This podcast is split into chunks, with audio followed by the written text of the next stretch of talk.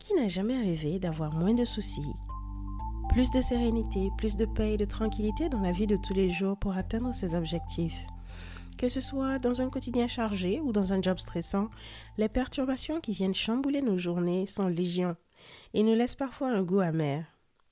Et s'il était possible de devenir imperturbable? Pas question de s'exiler sur une montagne, rassurez-vous, mais juste de trouver les quelques clés qui vous permettront de surfer la vague et garder le cap.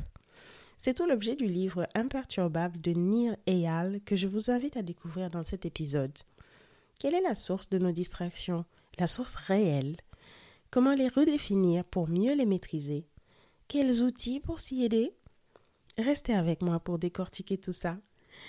Bienvenue chez l'efficientiste, le show de l'efficacité personnelle et professionnelle pour apprendre à faire mieux avec moins.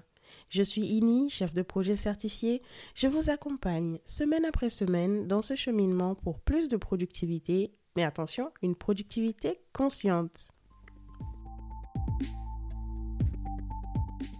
En près de dix ans de pratique projet, j'ai eu mon lot de distractions, mais comme nous tous, j'imagine. Ces nouvelles demandes qui viennent chambouler le plan qu'on s'était fait dans la journée, euh, les collègues, le manager, les imprévus, tout ça fait partie intégrante de la vie, professionnelle comme privée, mais ça vient avec un coût sur notre productivité. Alors naturellement, il s'agit de bien définir quelle est la source de nos distractions. Mais avant tout ça, c'est quoi une distraction? Tout événement, toute situation, toute personne qui nous déraille de nos objectifs est une distraction. Attention, ça ne veut pas dire que cette personne pense à mal et qu'il faut la rayer de notre vie. Le collègue super sympa qui nous a sorti de bien des pétrins et qui vient socialiser, notre fille de 4 ans qui nous présente fièrement son plus beau dessin, sont-ce des distractions? Eh bien, ça dépend. Avant de parler de distraction, déjà faut-il redéfinir de quoi on est distrait? On ne peut être distrait que par rapport à un objectif fixé. Alors, quels sont vos objectifs? On y revient encore et encore. Il n'est pas de productivité sans objectif. D'où l'importance de définir en pleine conscience ce que vous recherchez, ce qui vous comblerait, ce qui donne un sens à tout ça. Dans l'épisode 2, la méthode du bullet journal, j'en parlais pour la première fois. Comment entrer en vous-même pour y voir plus clair dans le tourbillon de la vie grâce à la méthode du bullet journal. Vous retrouverez les liens dans les show notes si ça vous intéresse, car c'est un processus beaucoup plus qu'une technique one-shot. Donc n'hésitez pas à y faire un tour, à la redécouvrir et à me poser des questions sur nos réseaux sociaux ou sur le site de l'efficientiste si c'est un sujet que vous souhaiteriez explorer. Pour un format plus court, je vous fais un bref résumé de la méthode des chronorêves. Elle a été présentée par Tim Ferriss dans la semaine de 4 heures et elle m'a tout simplement bluffé dans la définition de mes objectifs. Sur une feuille de papier, vous tracerez trois colonnes. La première s'appellera rêve, la deuxième s'appellera coup et la troisième s'appellera action. Vous séparez la première colonne en trois sections à l'horizontale. La première section, vous la nommerez être, la deuxième faire, la troisième avoir. Vous l'aurez compris, cette méthode consiste à définir sur un chronogramme laissé à votre discrétion, trois mois, six mois, un an, ce que vous rêvez de posséder, avoir, de vivre, faire, de devenir, être à cette échéance. Vous devrez ensuite mettre un coût approximatif en face de ces chronorêves pour factualiser tout ça. La méthode est détaillée dans l'épisode 5 le Book Club avec Timothy Ferris, la semaine de 4 heures.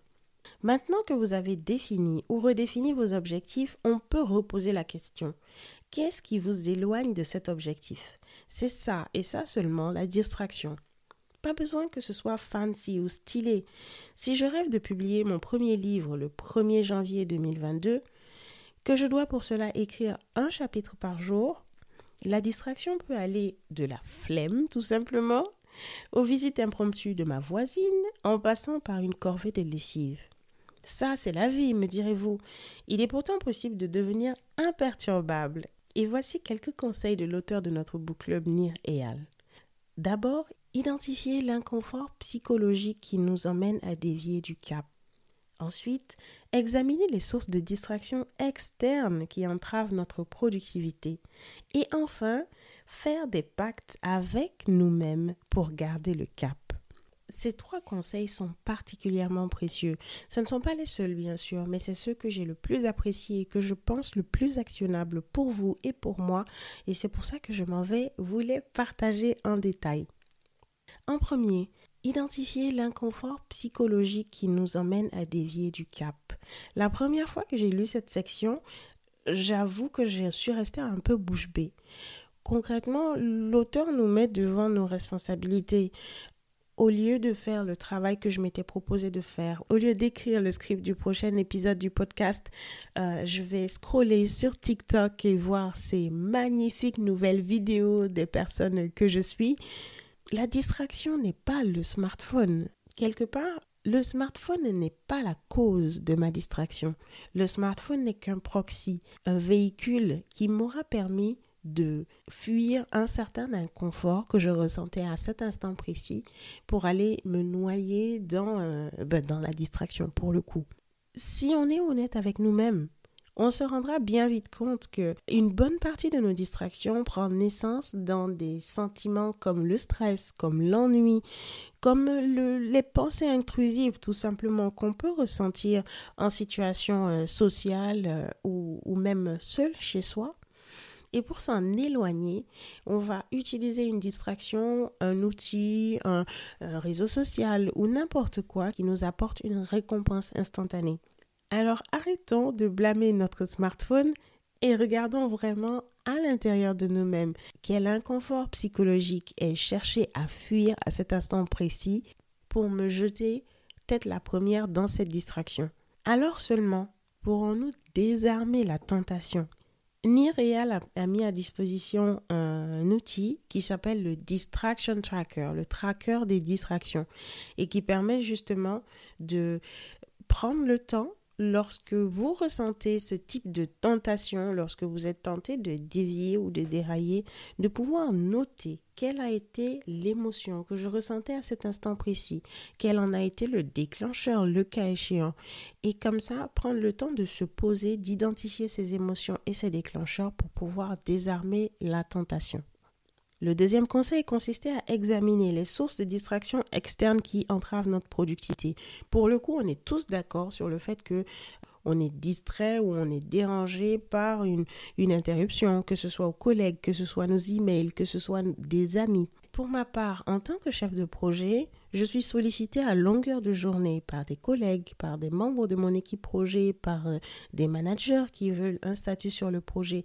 Il m'est donc extrêmement difficile de passer un temps, aussi court soit-il, euh, dans une situation où je ne vais pas être euh, interpellée. Est-ce une distraction? C'est possible mais ça fait partie de mon objectif et ça fait partie de mon travail quotidien. Par contre, ça ne veut pas dire que je dois être dévié et, et ballotté tout au long de la journée par ces sollicitations.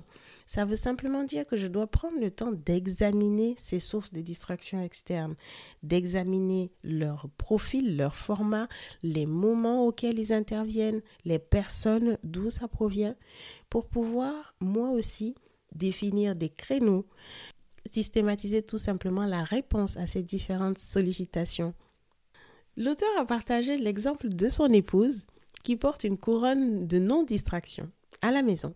Elle travaille de la maison et donc euh, lorsqu'elle porte cette couronne, l'auteur lui-même et les enfants savent que leur mère ou son épouse est en situation de non-distraction.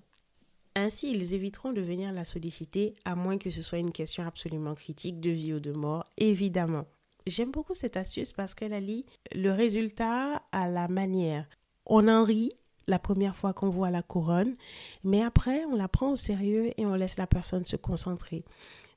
Je n'irai pas jusqu'à porter une couronne de non-distraction au boulot. Par contre, il est peut-être possible de d'arborer un signe visuel, une sorte de sticker, un post-it ou même un, chevalet sur votre table de bureau euh, avec un message gentil je suis imperturbable en ce moment, ou bien je dois me concentrer en ce moment, mais revenez dans quelques instants s'il vous plaît.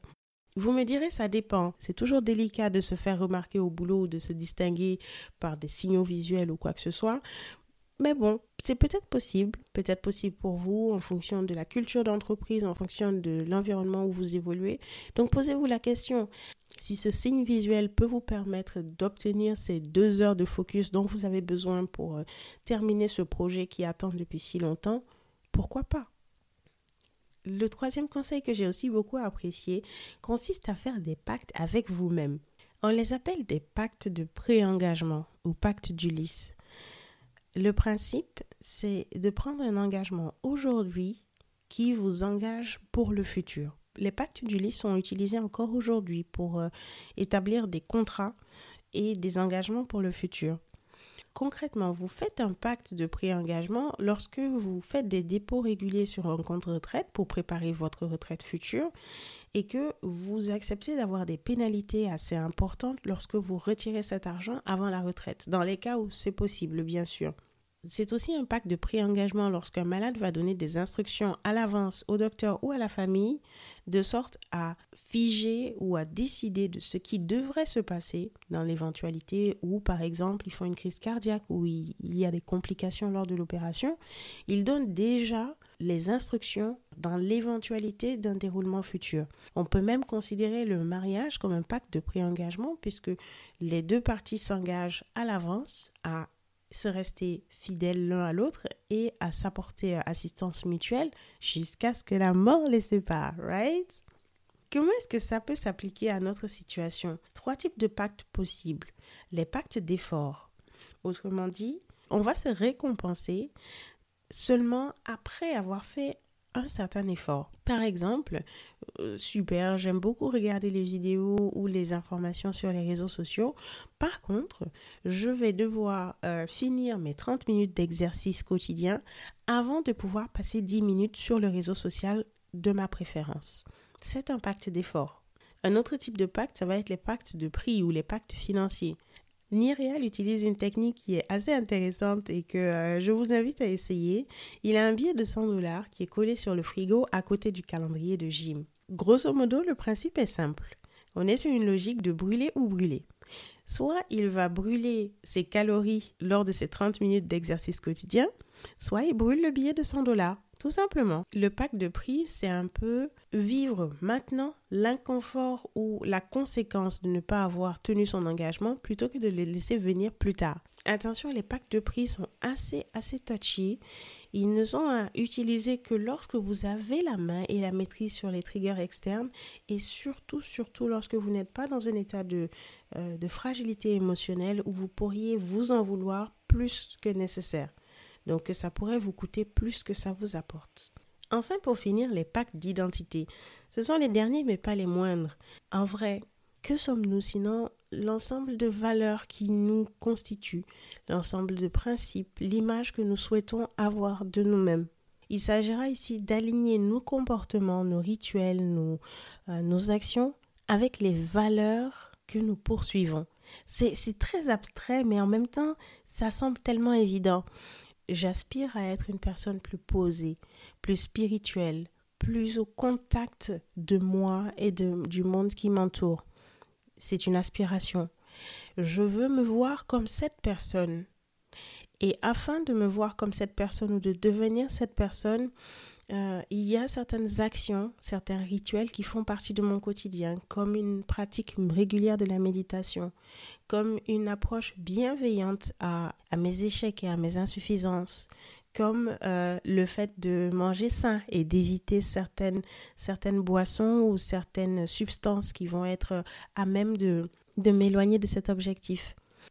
Quelque part, ce pacte va permettre de paramétrer mon cerveau pour ne même pas se donner le choix finalement entre deux options, l'une concourant à ce, ce pré-engagement identitaire que j'ai fait et l'autre euh, allant à l'encontre de cette identité que je veux être la mienne.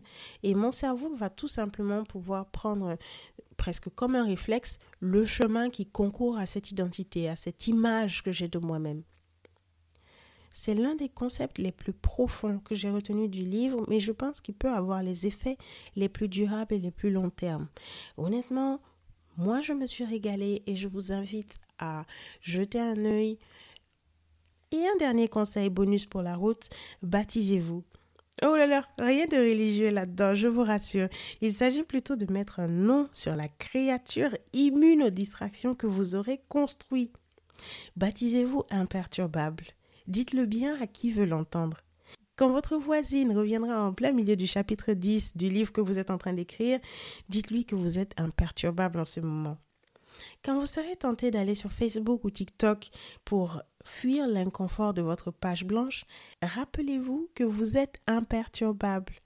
Utilisez ce terme aussi souvent que ça peut être nécessaire pour vous rappeler vos pactes d'engagement, pour vous rappeler votre objectif et surtout pour mettre un nom sur tout ça.